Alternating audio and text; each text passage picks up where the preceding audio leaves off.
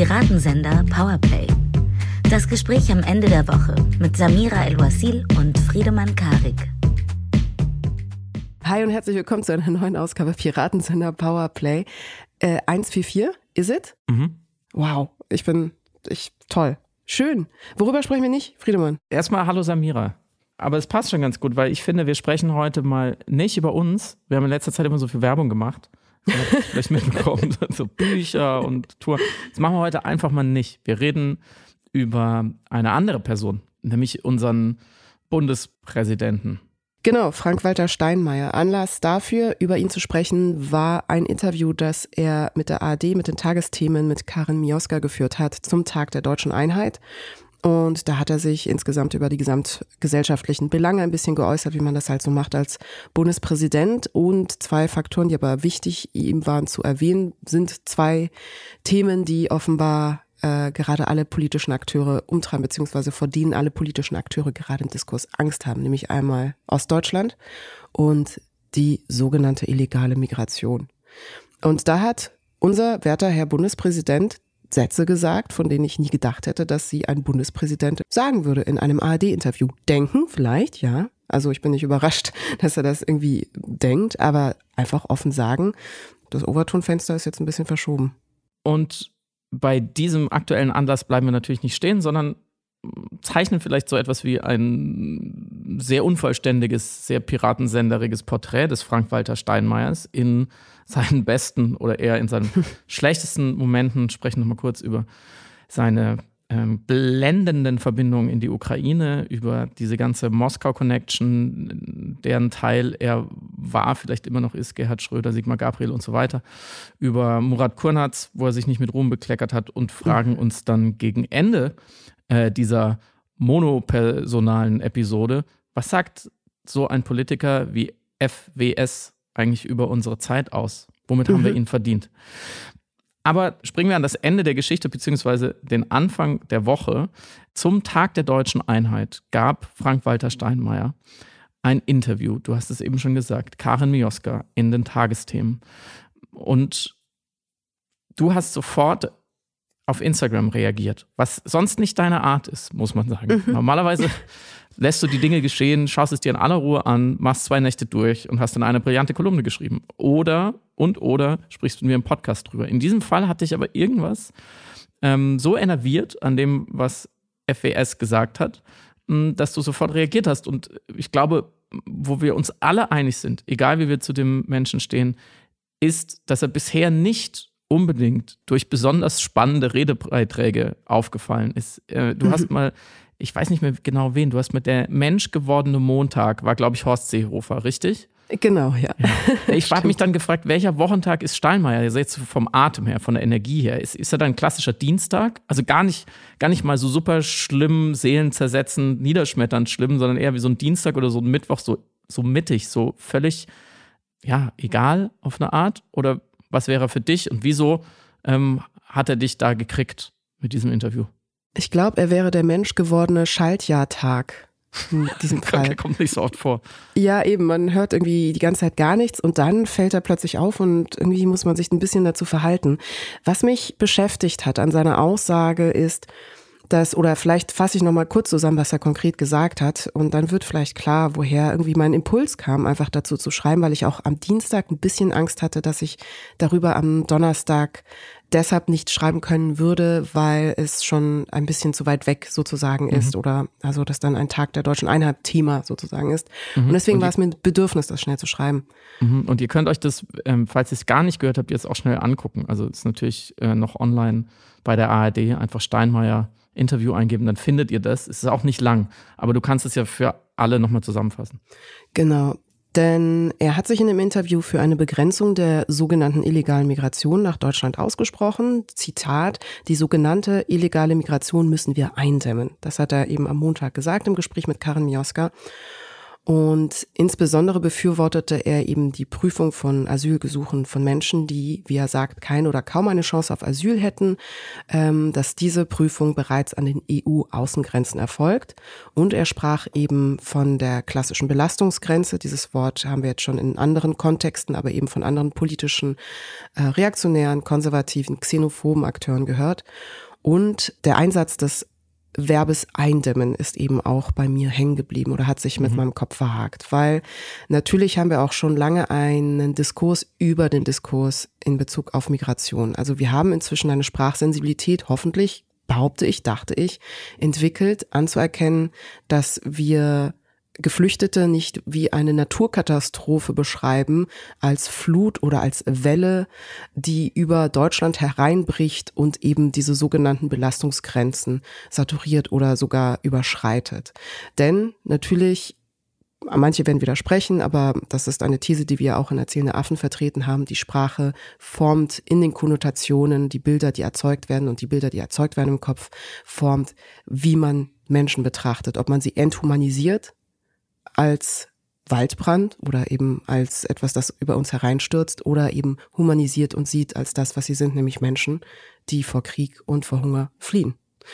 Und diese ganze Kombination aus eben Aussagen und auch seiner Semantik hatte mich in Bezug auf seine Position als Bundespräsident insofern beschäftigt, als dass der Bundespräsident in Deutschland vor allem das Amt besetzt, das dafür zuständig ist, besonders besonnen, besonders nuanciert, differenziert, ausgewogen, versöhnlich, vereinend zu sprechen. Und Disclaimer an der Stelle, ich halte das Amt des Bundespräsidenten für das überflüssigste Amt in ganz, in mhm. allen Ämtern in ganz Deutschland. Ich glaube, das ist immer noch unser Versuch, eben eine Art staatsmännische Queen zu behalten. Man mag äh, den symbolpolitischen Humanismus dahinter, der behauptet wird. Aber ich würde sagen, das Amt des Bundespräsidenten ist im Grunde das, was David Graeber als Bullshit-Job bezeichnet hat. Also im Grunde ein bisschen legislativ notarielle Aufgaben erfüllen, wie im Gesetz unterschreiben oder Minister benennen. Aber hauptsächlich, und das ist auch nicht, was ich behaupte in meiner Böswilligkeit dem Herrn äh, Frank-Walter Steinmanner gegenüber, sondern das ist auch das, was das Bundesverfassungsgericht äh, schriftlich festgelegt hat, im Amt des Bundespräsidenten kommt die Autorität und die Würde zusammen und bringt zum Ausdruck, dass er vor allem eine geistig-moralische Wirkung hat für das Land. Mhm. Und diese Worte sind wichtig. Das ist äh, wundervoll amtliches Legislativdeutsch für der Bundespräsident hat keine Macht. Seine Aufgaben in Deutschland beschränken sich auf Lächeln und Winken. Also klar, er kann auch irgendwie jemanden begnadigen, aber wofür er eigentlich eingesetzt ist, ist eine hundertprozentig symbolpolitische Funktion. Er kommt, lächelt und winkt und ist unsere deutsche staatsmännische Queen. Und dass dann ausgerechnet dieser Mann in diesem Amt am Tag der deutschen Einheit, der für die Einheit in Deutschland stehen soll, der als, ich wiederhole, geistig-moralische Instanz etabliert wird, das Overton-Fenster dermaßen nach rechts reißt, von illegaler Migration spricht und äh, Flüchtlingskontingenten, die eingedämmt werden müssen, das ist auf jeden Fall etwas, das ich kritisierenswert halte. Und ein anderer Faktor ist, ich hatte nicht den Eindruck, dass man gemerkt hat, wie schlimm das eigentlich ist. Also wie krass das eigentlich ist, dass eben in dem größten öffentlich-rechtlichen Sender zur besten Sendezeit sozusagen aus seiner Position, aus seinem Amt heraus das hat mir eben sehr viel über erstens die Wahrnehmung dieses Amtes, die Wahrnehmung von Frank-Walter Steinmeier in Bezug auf sein Amt äh, vermittelt, aber natürlich auch über Frank-Walter Steinmeier. Weil das ist einfach rechter Opportunismus. Hier wird sich angebiedert.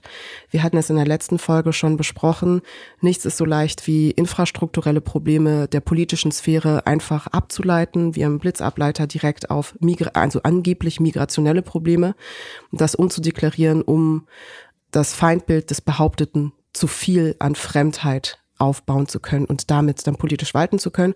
Und wir kennen das natürlich von Menschen mit Machtbestrebungen, insbesondere jetzt in den anstehenden Wahlen. Also, dass die Themen Abschottung und Migration gesetzt werden in den anstehenden Wahlen, war absehbar. Wir nehmen es überall wahr, wir sehen es, wir hören es.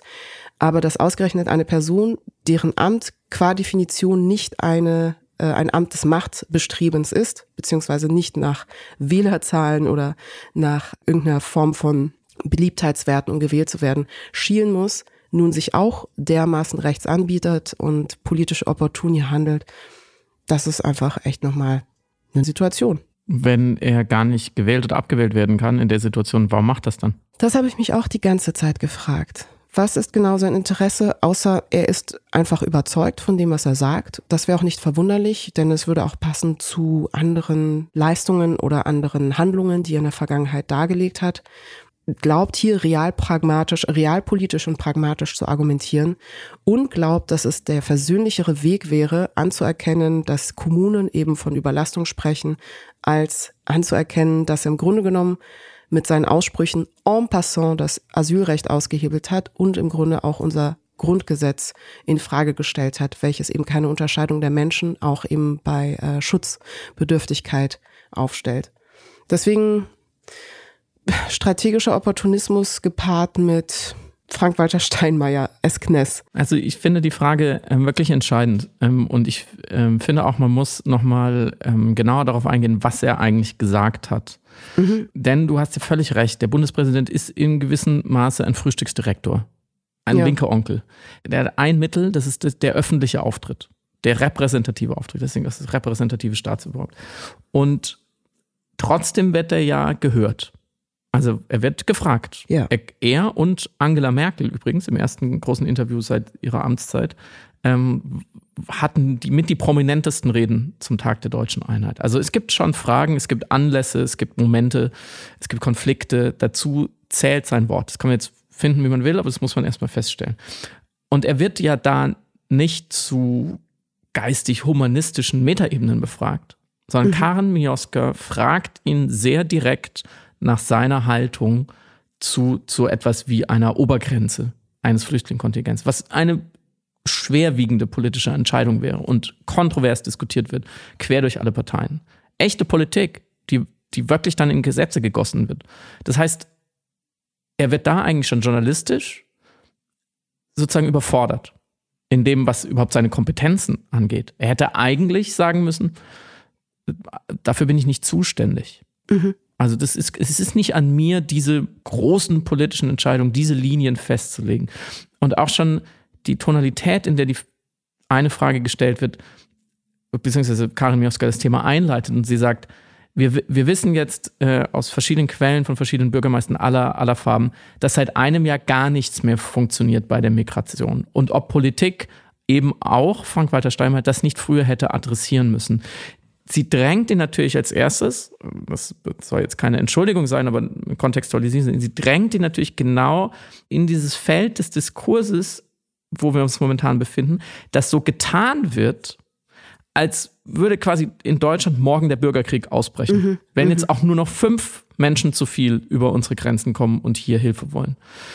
Dieses, dieses Setzen einfach eines quasi schon einsetzenden Kontrollverlusts also ihr könnt ja mal alle, je nachdem, wo ihr, wo ihr lebt da draußen, ihr könnt ja einfach mal vor die Tür gehen und einen Spaziergang machen und gucken, wo der Kontrollverlust durch die Migration wirklich schon stattfindet. Ich würde mal behaupten, da sind wir noch nicht ganz.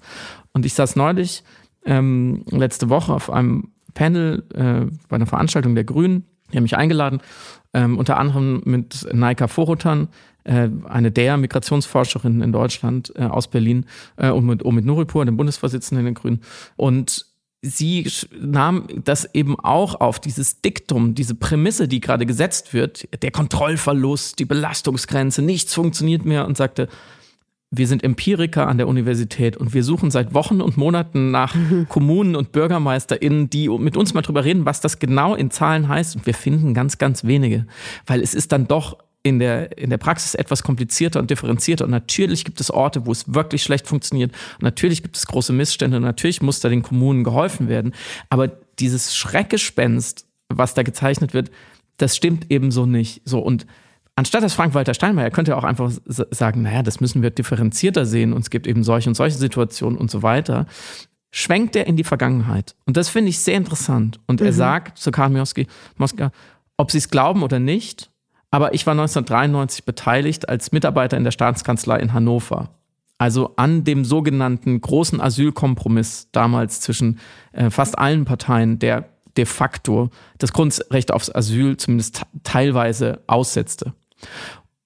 Und er sagt einerseits nicht, das ist nicht so super wichtig, dazu kommen wir später noch, warum er da beteiligt war als Mitarbeiter der Staatskanzlei Hannover, weil nämlich sein Chef ihn wahrscheinlich eingeschaltet hat und sein Chef war ein gewisser Gerhard Schröder, der war nämlich damals Ministerpräsident. Das ist nicht so ein Name, mit dem man jetzt in diesem Moment da unbedingt noch punktet. Hm, was er aber vor allem nicht sagt, weil in seiner Erinnerung, weil er sagt, es erinnert mich an damals. Und damals war der Druck auch so groß aus den Kommunen und von den Bürgermeistern. Und dann haben wir gehandelt auf der Bundesebene. Was er damals nicht sagt, war, dass es Progrome gab und rechten Terror und mhm. sehr viele migrantisch gelesene Menschen getötet wurden mhm. von Rechten. Es war eine der schlimmsten Zeiten in der Hinsicht überhaupt in der Bundesrepublik. Wir denken zum Beispiel an Mölln, wo man, finde ich, sehr, sehr vorsichtig sein muss, von heute aus zu behaupten, ja, damals haben wir dann eben darauf reagiert, das war irgendwie vernünftig und heute sollten wir es wieder tun. Ich möchte doch wirklich irgendwie zu seinen Gunsten annehmen, dass er nicht findet, wir bräuchten jetzt wieder Pogrome, um dann zu handeln. Weil das, diese, diesen Interpretationsspielraum lässt er leider offen und mhm. verfehlt absolut die Jobbeschreibung, die du gerade geboten hast. Das ist das Gravierendste. Generell aber, du hast es schon angesprochen, die Sprache, diese Wörter wie eindämmen, immer wieder dieses Mantraartige wiederholte, wir müssen die Zahlen runterkriegen. Mhm. Die Zahlen, als stünden dahinter nicht Menschen, und zwar sehr viele Menschen, und von denen die allermeisten wirklich, denen es sehr schlecht geht, um es mal ganz platt zusammenzufassen. Sehr viel schlechter als uns, sonst würden sie nicht herkommen. Diese grundsätzliche Ethik des Asylrechts, der, des ganzen Konzeptes davon, dass man Menschen hilft, die zu uns kommen, kein Wort. Im, im, im wahrsten Sinne, ich, ich, ich sage nicht, er sagt zu wenig dazu, er sagt kein Wort dazu. Er sagt nicht einmal Menschen, die zu uns kommen. Es geht immer nur um, er sagt immerhin, die sogenannte illegale Migration, also eine Substantivierung, eine, eine Abstraktion der ganzen Geschichte und die Zahlen sollen runtergehen. Und er spricht von Überlastungssignalen. Mhm. Also wie kalt kann man denn noch werden? Es braucht eine konkrete Begrenzung der Zahlen und die ist nur zu erreichen, mein Frank-Walter Steinmeier, wenn es eine europäische Zusammenarbeit gibt. Und alle eben an ihren Grenzen dies oder das tun. Was das für die Menschen bedeutet, über die wir da reden, völlig egal. Es mhm. scheint Ihnen in diesen zehn Minuten Interview völlig egal. Und als er gepiesackt wird von Karin Mioska, die ihn nicht so leicht rauslässt und die will, dass er sich festlegt, sagt er, das ist ein mühsames Geschäft. Und da habe ich dann wirklich Mitleid bekommen mit der Politik in Deutschland. Die müssen sich tatsächlich um die Armen und Schwachen kümmern, die äh, irgendwo nicht mehr leben wollen können, denen es schlecht geht und die zu uns kommen. Das ist wirklich hart das ist wirklich hart. Da, da müssen wir uns, also wenn das Problem gelöst ist, müssen wir uns auch mal um die PolitikerInnen kümmern. Vor allem auch um Frank-Walter Steinmeier, der sich diese Fragen gefallen lassen muss. So kalt, so herzlos, so technokratisch habe ich diese ultimative Dehumanisierung von Schutzwürdigen lange nicht mehr, lange, lange, lange nicht mehr gehört. Das ist, war wirklich ein absoluter Tiefpunkt, der an Tiefpunkten nicht armen Debatte. Und da sind wir nur auf der ethischen Ebene, wenn man mal Menschen, die dazu forschen, wie zum Beispiel ähm, Naika Vorrotan zuhören, brauchen wir sowieso viel mehr als viel weniger Zuwanderung. Es ist eine mhm. volkswirtschaftliche Katastrophe, wie wir mit dem Thema umgehen, weil wenn wir nicht jedes Jahr Hunderttausende zu uns einladen und in die Arbeitsmärkte integrieren und schauen, dass sie uns helfen, das Land am Laufen zu haben, haben wir in 15 bis 20 Jahren keine funktionierenden Krankenhäuser und Verwaltung mehr, weil niemand da ist, der den Scheiß für uns macht. Und dann frage ich mich genau davon ausgehend, was ist es eigentlich für ein, für ein Politiker? Warum ist der Bundespräsident, wie du schon gefragt hast, was muss man eigentlich dafür können und, und was leisten, wenn auf allen Ebenen in solchen Momenten so versagt wird? Und wie fühlen sich eigentlich Leute in Deutschland mit einer Migrationsgeschichte, die vielleicht vor ein paar Jahren, vor 10, 20 Jahren, 30 Jahren, äh, deren Eltern irgendwann hierher gekommen sind?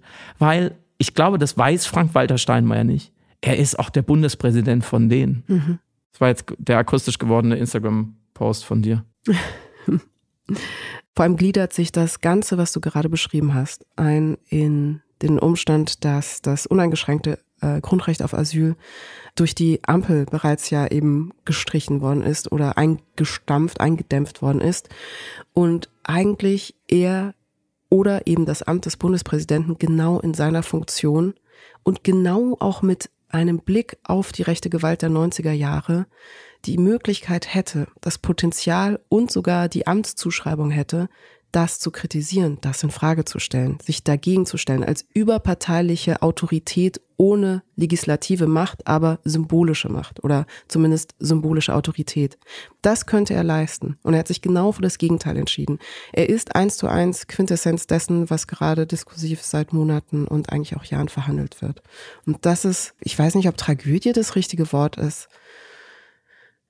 ernüchternd. Es ist einfach ernüchternd. Und Du hattest ja angekündigt, dass wir ähm, da ein bisschen auch mhm. in seine Handlungen zurückgehen.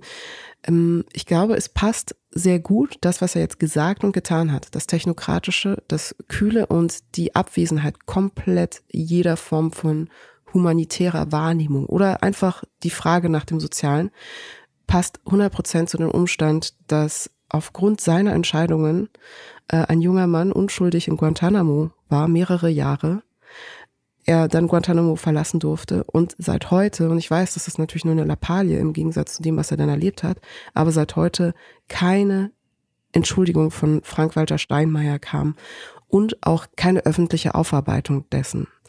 Der Fall war der von Murat Kurnaz. Er wurde Ende 2001 vom äh, US-Geheimdienstmitarbeitern in Pakistan nach Guantanamo verschleppt, das US-Gefangenenlager. Und es gab kein Gerichtsverfahren, es gab keine Belege für Konrads angeblichen, äh, angebliche terroristischen Aktivitäten. Der Mann saß knapp fünf Jahre unschuldig in Haft, wurde dort auch gefoltert und kam erst im Jahr 2006 äh, zurück nach Deutschland.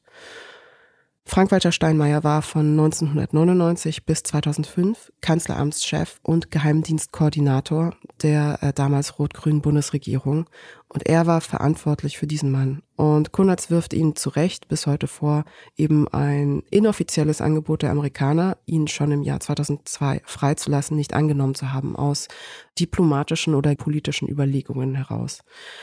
Und Steinmeier, daraufhin gefragt, sagt heute rückblickend, ich würde mich nicht anders entscheiden. Ich würde mich nicht anders entscheiden.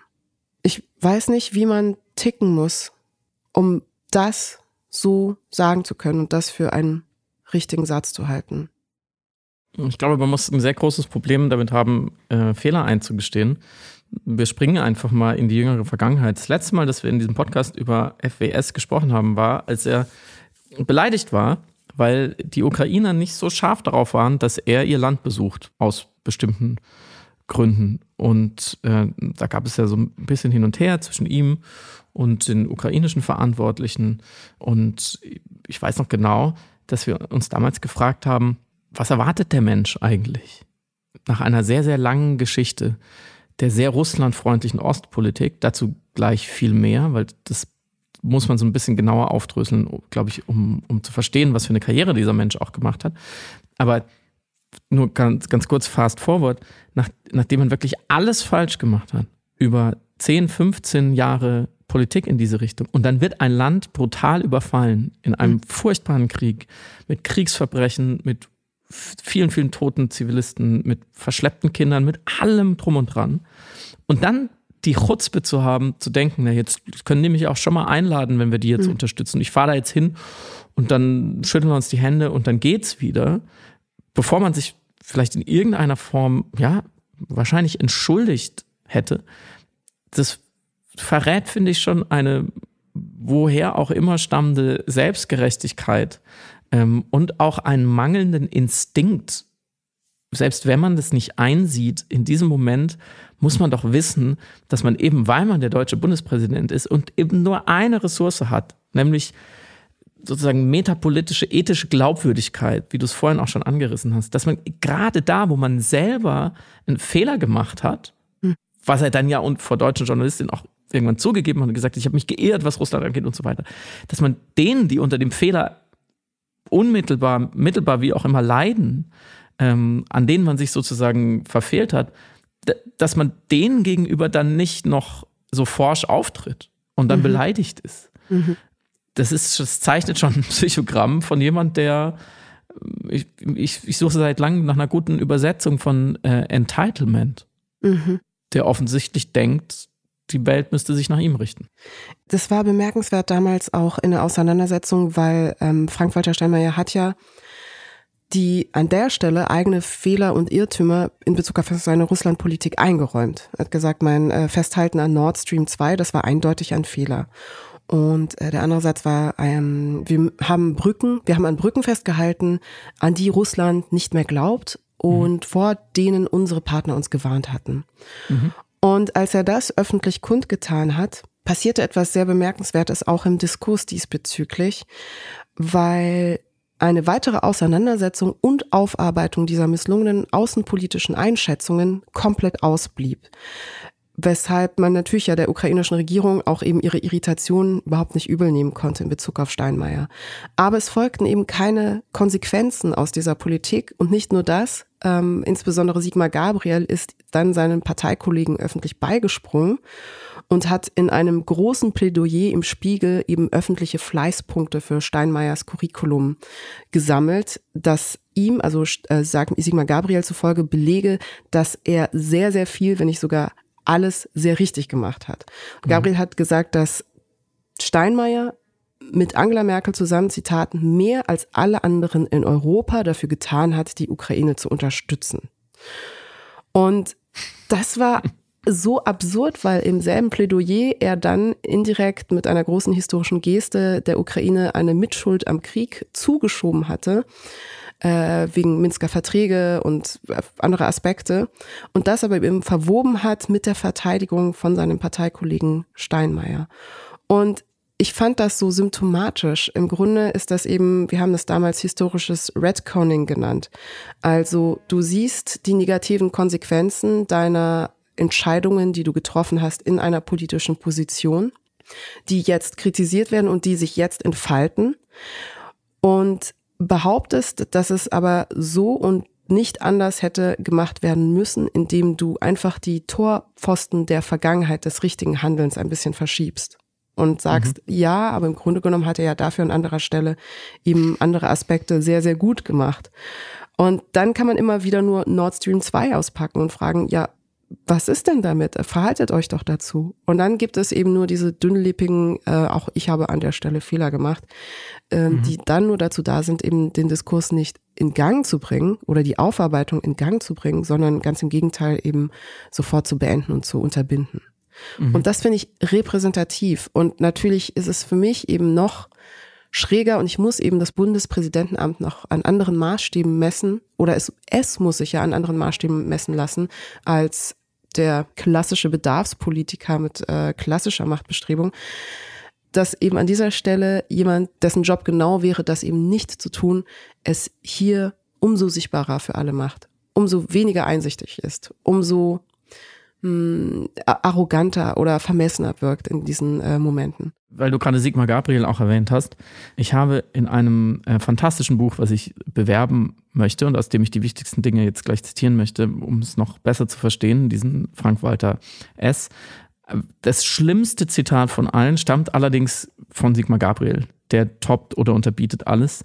Der sagt nämlich zu Putin auf dem Höhepunkt des Syrienkrieges, ähm, er bedankt sich bei Ihnen, weil er ihn besuchen kann in, in Moskau. Damals war Sigmar Gabriel deutscher Wirtschaftsminister in der Großen Koalition. Bedankt sich dafür, dass Putin sich so viel Zeit für ihn genommen habe und äh, macht das mit dem Zitat: Sie haben in diesen Tagen viel zu tun, gerade mit dem Konflikt in Syrien sagt Gabriel und beteuert, dass ihm völlig unklar sei, was Russland und Deutschland binnen 15 Jahren so weit habe auseinanderbringen können.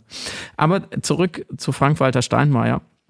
Ähm, den man, glaube ich, jetzt auch im Heute ähm, und in den letzten Jahren als Bundespräsident seit 2017 eben schwer versteht, ohne nochmal einmal zurückzugreifen in, in die Anfänge seiner, seiner Karriere ähm, und dann vor allem auch in sein Wirken als Bundeskanzleramtschef äh, von Gerhard Schröder und dann später eben als Außenminister unter Angela Merkel.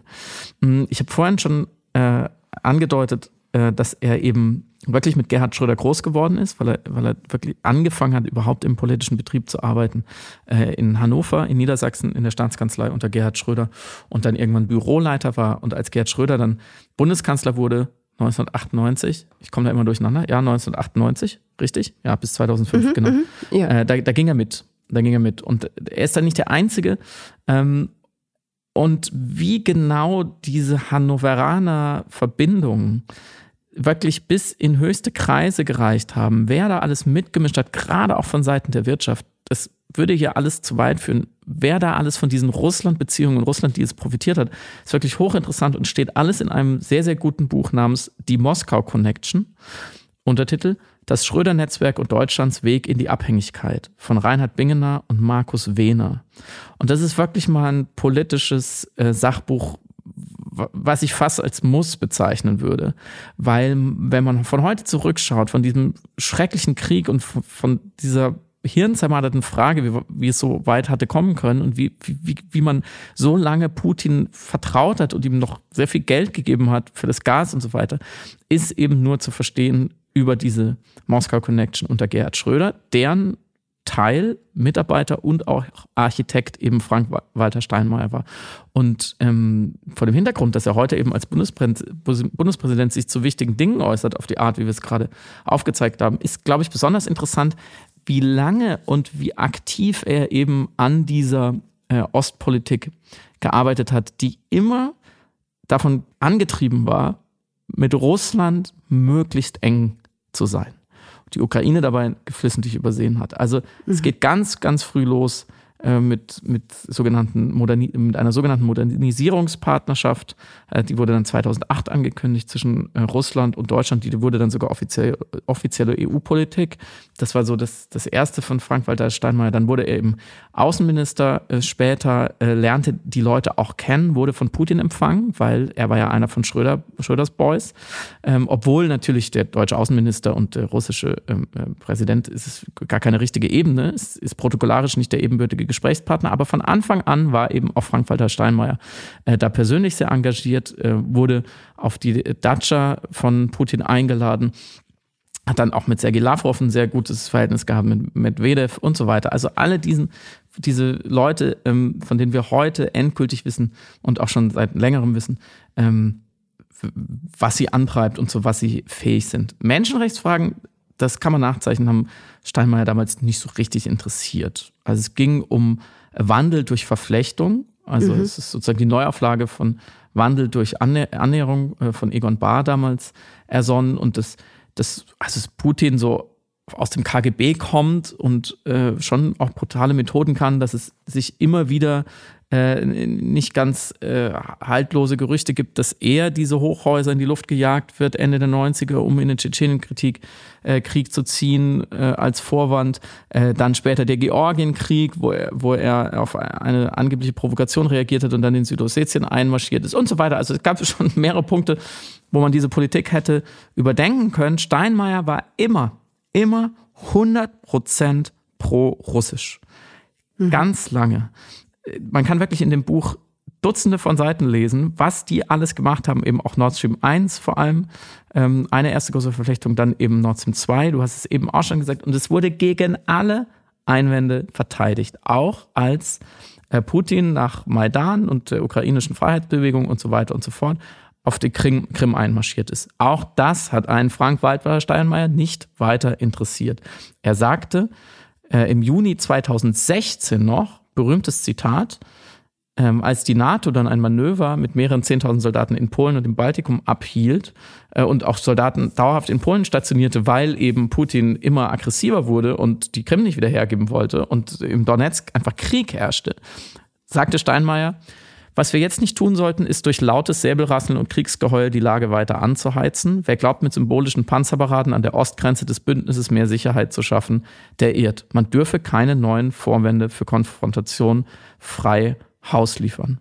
Nord Stream 2, die damals schon in Planung war, für die gerade diese alten SPD-Leute, Gerhard Schröder und eben auch Frank-Walter Steinmeier, lobbyierten bis zum geht nicht mehr gegen alle Einwände der Europäer, gerade der Skandinavier, der Franzosen und dann irgendwann auch gegen die Sanktionen der USA.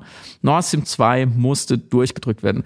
Krim, der Abschuss des äh, niederländischen Flugzeugs, äh, des, des malaysischen Flugzeugs mit den äh, vielen, vielen Niederländerinnen drin, äh, Syrien, Menschenrechte, alles völlig egal. Das war völlig egal. Mm, und als Alexei Nawalny 2021, ähm, also der wichtigste russische Oppositionelle, nach einem Giftanschlag äh, in Deutschland im Krankenhaus war und dann, als er wieder nach Russland kam, sofort festgenommen wurde, hielt Frank-Walter Steinmeier an Nord Stream 2 fest.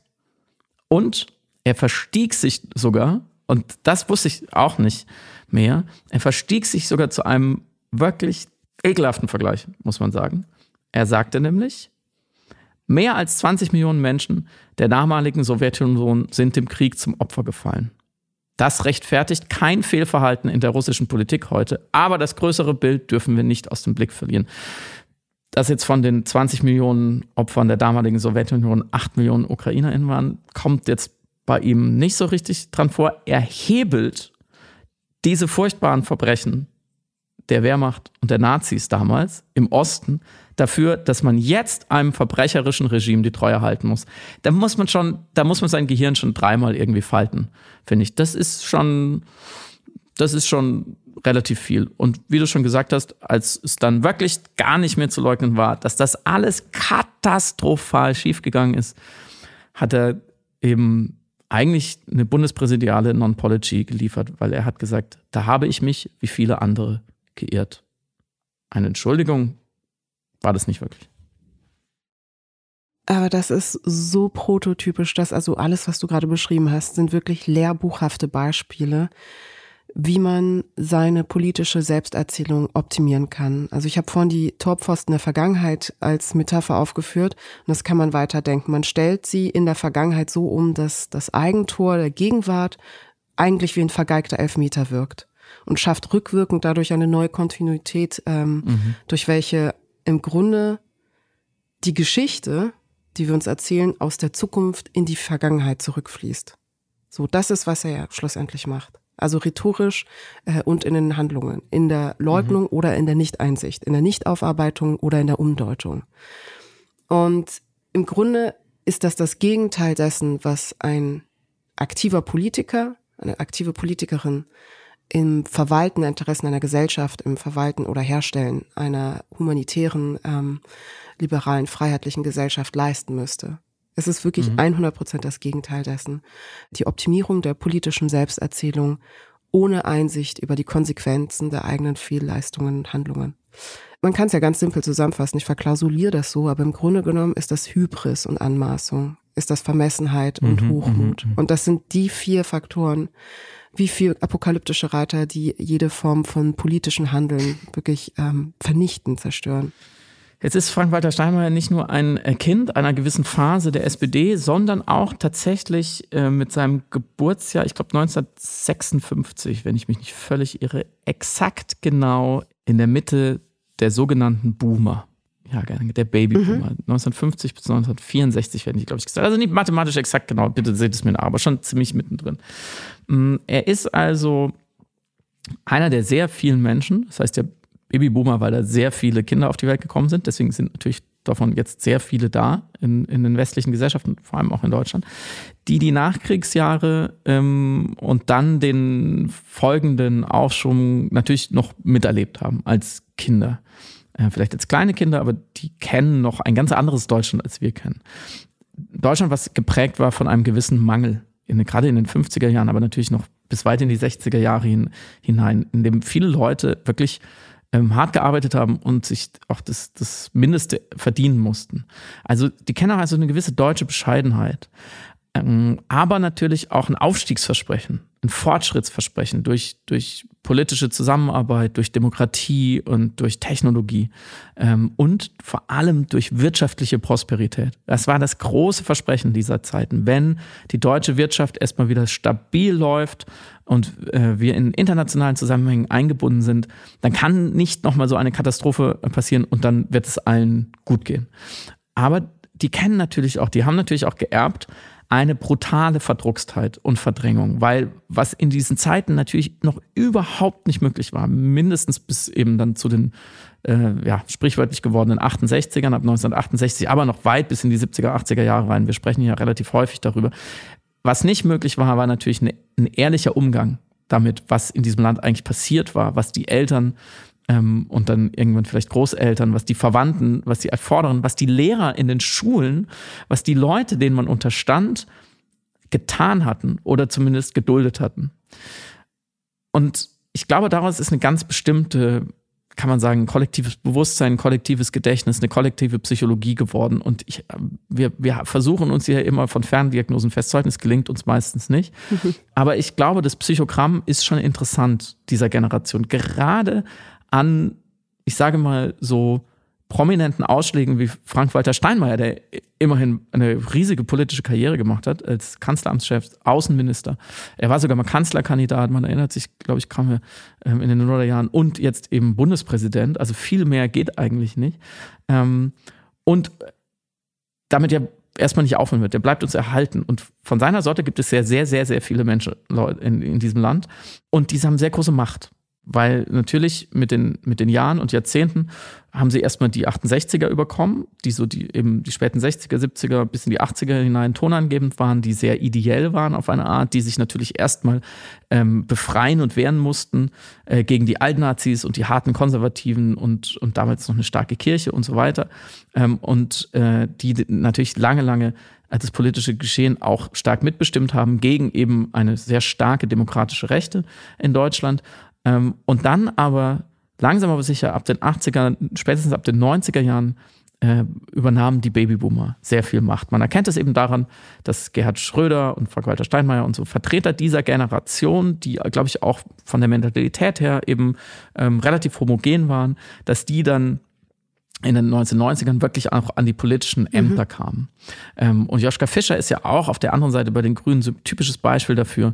Nicht mehr 68er, noch sehr geprägt von dem Geist, aber schon in einer anderen Gegenkultur aufgewachsen und eben eher aus der eben rein biografisch, biografisch aus der Babyboomer-Generation und sicher auch ideologisch anders aufgestellt als jetzt die klassischen 68er. Und diese Generation, und ich glaube, das trifft auf Frank-Walter Steinmeier sehr, sehr gut zu, waren an nichts so interessiert wie an Stabilität. Mhm weil sie natürlich aus ihrer Jugend, Kindheit und aus ihren Familien, aus, den, aus den, die, dem direkten Kontakt mit den Altvorderen, eine enorme Angst vor einem erneuten Kippen in die Katastrophe geerbt hatten. Eine wenn man so sagen will, epigenetisch, also eine vererbte Traumatisierung. Ganz, ganz viele von diesen Menschen sind aufgewachsen mit einem riesigen Tabu, mit einem riesigen schwarzen Loch und natürlich mit einem Wertesystem, was ihnen gesagt hat, egal was wir tun, Hauptsache nicht wieder dahin zurück. Mhm. So, und ich glaube, da, dadurch kann man auch erklären, diese unheimliche Wirtschaftsgläubigkeit, dass man, um es jetzt mal wieder konkret zu machen, dass Leute wie Frank-Walter Steinmeier, Sigmar Gabriel, Gerhard Schröder und so weiter, glaube ich, wirklich lange überzeugt waren oder es heute noch sind, wenn die deutsche Wirtschaft stabil ist, ist alles gut und die braucht billiges Gas und deswegen ist dieser Pakt mit Russland ein richtig, richtig, richtig guter. Und dass diese Lebenslügen, die jetzt nach und nach zum Vorschein kommen und müssen jetzt nicht alle besprechen, maße ich mich auch nicht an, die alle zu kennen, aber offensichtlich ist die Ostpolitik Russland und jetzt ähm, fokussiert in der Ukraine eine riesige Lebenslüge dieser politischen Generation, katastrophale Auswirkungen gehabt. Sie wurden auch oft, darauf, oft genug darauf hingewiesen, wollten es nicht hören. Äh, die zweite ist natürlich die, die, ganze ökologische Frage, die Ausbeutung von Ressourcen, die ja auch zum Beispiel an der Gasfrage dranhängt. Äh, aber auch die Kohle und die SPD ist auch eine auf einer gewissen Ableitung ebenfalls genauso tragische Geschichte von, sagen wir mal, ähm, offensivem Scheitern einer ganzen Partei, einer ganzen politischen Generation. Ähm, auch da tun sich die Babyboomer in meiner Wahrnehmung extrem schwer, einfach mal festzustellen, dass man grandios auf dem Holzweg war mhm. und immer noch ist. Mhm. Und einfach mal zu setzen, zu sagen, wir dachten immer, das wäre gut, wir dachten immer, die Wirtschaft muss brummen, äh, wir, wir, brauchen billiges Öl und, und Gas und Kohle, solange wie es irgendwie geht und ach, das mit dem Klima und Ökologie, das kriegen wir da schon irgendwie hin. Ja, das muss man ja auch Gerhard Schröder und der Regierungszeit damals lassen. Die haben viel, viel Gutes angestoßen. Aber andere Dinge waren eben einfach wichtiger. Diese wirtschaftliche Stabilität, diese Vorstellung, dass wenn in Deutschland nochmal wirklich wirtschaftliche Probleme auftreten, die Arbeitslosigkeit äh, äh, größer wird, Krisenprobleme zur Amtszeit Schröder als übernommen hat, dann kommt die deutsche Bestie wieder raus. Dann ist Weimarer Republik. Und das natürlich auch befeuert von einer Jugend und, und einem, einem, Aufwachsen dann in einem kalten Krieg mit einer äh, atomaren Bedrohung, äh, mit, mit dieser Polarisierung, immer wieder mit so Weltkriegsstimmung, äh, mit dem Gedanken, bei dem Krieg könnte es aber wirklich jetzt vorbei sein, dann sind nicht wir, die wir die halbe Welt auslöschen, sondern löscht sich die ganze Welt einfach aus. Alles das ergibt, glaube ich, eine Melange, wo dann das Herstellen von Stabilität so ein großer Wert ist, dass daraus mitunter eben diese fast narzisstische Hybris entspringt, dass man ja unantastbar sein müsste, wenn man nur Stabilität mhm. geboten hat. Weil auf eine Art, das kann man Frank-Walter Steinmeier nicht vorwerfen, so vom Habitus her, vom Gestus, von der Rhetorik, äh, wie, wie, er auftritt, wie er taktiert, wie er spricht, wie er schreibt, aber auch was, was er wollte, war immer eine Politik der ganz kleinen Schritte, eine Politik der Kontinuität, die leise und unaufgeregt, anders würde ich jetzt sagen als jetzt ein Olaf Scholz, so, der, der, der ist noch mehr ein Manager, aber in so einer Vorstufe eben äh, keine schlafenden Hunde wecken. Nichts falsch machen. Mit Leuten wie Putin, ah, die soll man jetzt auch nicht weiter provozieren. Eine, wenn man so will, lauwarme, aus Sicht von Leuten wie Putin natürlich sehr, sehr schwache Art Politik zu machen. Und das sagt schon auch was über dieses Land aus, in dem selbst 60, 70 Jahre äh, nach diesem Krieg, nach dieser Katastrophe, das eigentlich in einem Widerhall immer noch der bestimmende Faktor ist. Alles, aber auch alles nicht zu tun, um dahin zurückzugehen, vermeintlich. Mhm. Was du gerade beschrieben hast, hat auch Michel Friedmann in seinem aktuellen Buch äh, Schlaraffenland abgebrannt, Fragezeichen, ganz großartig und sehr präzise beobachtet. Ich wollte zwei Stellen mhm. vorlesen, weil die so gut zu dem passen, was du gerade mhm. ähm, als äh, nicht nur Psychogramm oder Soziogramm, äh, sondern eine, eine Alterskohorte, sondern eben auch historiografische Betrachtungen hier aufgeführt hast. Mm, was erstaunlich ist, dass das Vertrauen auf unsere Traumwelt, das Beharren auf Ungestörtsein, die Sehnsucht nach Kontinuität, dass diese selbstgewählte Blindheit mhm. bei den meisten Menschen keine Angst auslöst, dass sie stärker ist als die Erkenntnis, dass wir Öffnung, Weitergehen, Fortschritt brauchen, dass wir die dialektische Herausforderung des vielschichtigen Denkens annehmen müssen und endlich streiten lernen müssen, diese Blindheit betrifft diejenigen, die das Zweifeln, Nachdenken, Hinterfragen nicht geübt und gelernt haben, die es nicht lernen mussten, weil sie in ihrer persönlichen und oder in ihrer kollektiven Lebensbiografie nicht in diese Extremsituation geraten waren, weil sie in einer Wohlstandsgesellschaft aufgewachsen sind, in der Problemlösungen delegiert wurden an Kollektive, an den Staat, weil sie ein Leben ohne Krieg, Bürgerkrieg oder Armutserfahrung führen konnten, weil sie sich nicht bewähren mussten und deshalb keine zuverlässigen Alarmsysteme entwickelt haben, keine emotionalen Resonanzpunkte, keine rationalen Bewältigungsstrategien. Und es ist erstaunlich, wie lange das gut gegangen ist. Scheinbar. Denn wie viele Nebelkerzen, die nie erloschen sind, obwohl die ökonomischen und gesellschaftlichen Spaltungen die Schere zwischen Arm und Reich deutlich vergrößert haben, sowohl national als auch global. Obwohl sich das Versprechen der Partizipation am demokratisch-ökonomischen Paradies für immer mehr Menschen nicht erfüllt, machen sich immer noch zu wenige Menschen auf den Weg, um die gesellschaftlichen Bedingungen zu verändern und für mehr soziale Gerechtigkeit zu kämpfen. Und er benutzt immer dieses Bild von einer Gesellschaft und insbesondere eben diese Generation, die du beschrieben hast, die in ihrem Komfort und in ihrer unbändigen Sehnsucht nach Stabilität ein großes Do Not Disturb Schild aufgehangen haben, die also als größte Errungenschaft, als historische Errungenschaft den Umstand festlegen, dass sie nicht gestört werden von einer Wirklichkeit mit ihren Krisen, nicht gestört werden von Ängsten, Verlustängsten, Instabilität, Gegenwartsverhandlungen. Und dass das dazu geführt hat, dass eben sowohl es an sozialer Empathie und ähm, sozialem Verständnis fehlen würde, als auch an der Möglichkeit, die eigene, von der eigenen Perspektive zu abstrahieren. Und Michel Friedmann beschreibt das dann ganz mhm. hervorragend, weil er sagt, die mehrheitliche Perspektive in Deutschland, die wir eben aufgrund dieser Babyboomer-Generation haben, die auch einen großen Teil in der Gesellschaft äh, darstellen, ist eine männliche Perspektive, ist eine Perspektive der Wohlhabenden, ist eine Perspektive der mhm. Abgesicherten. Und deswegen sind natürlich unsere Verhandlungen auch so, eben auf Abwehr und Ablehnung angelegt. Und das meint jetzt nicht ganz konkret Abschottung und Antagonisierung, sondern auch geistige Abwehr, geistige Ablehnung. Und dann mhm. eben, genau wie du beschrieben hast, die absolute Unfähigkeit zur Einsicht, zur Selbstreflexion und zur ähm, Evaluation der eigenen, äh, des eigenen Verhaltens und der Konsequenzen, die sich daraus ergeben haben und dann natürlich auch ein daraus lernen und besser oder anders machen.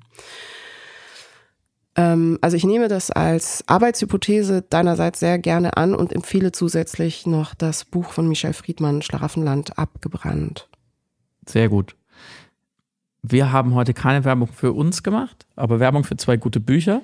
Ich finde, wir sind sehr gute Piratensender-Präsidentinnen heute gewesen. Ja, oder? ich habe noch einen letzten ganz kurzen Hinweis, äh, nämlich weil es heute von der Bundeszentrale für politische Bildung rausgekommen ist, für 4,50 Euro, mhm. nämlich Braunes Erbe, die dunkle Geschichte der reichsten deutschen Unternehmerdynastien von David de Jong. Wir hatten es schon empfohlen hier im Podcast mhm. und jetzt ist es aber für 4,50 Euro eben bei äh, der Bundeszentrale für politische Bildung erwerbbar.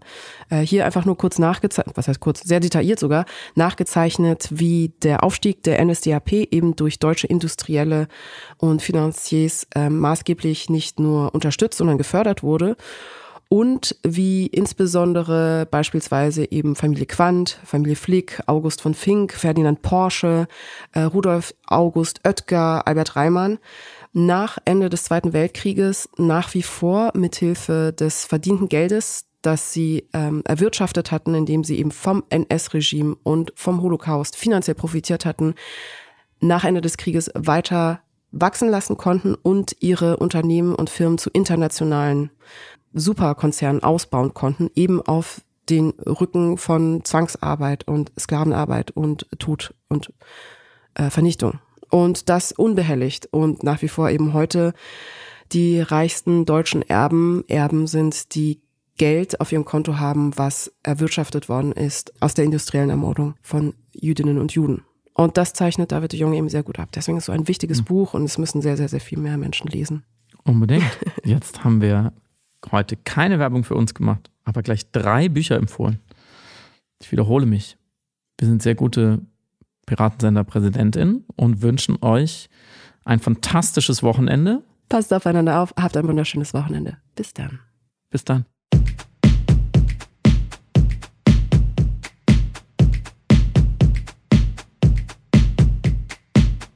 Du hörst Piratensender Powerplay.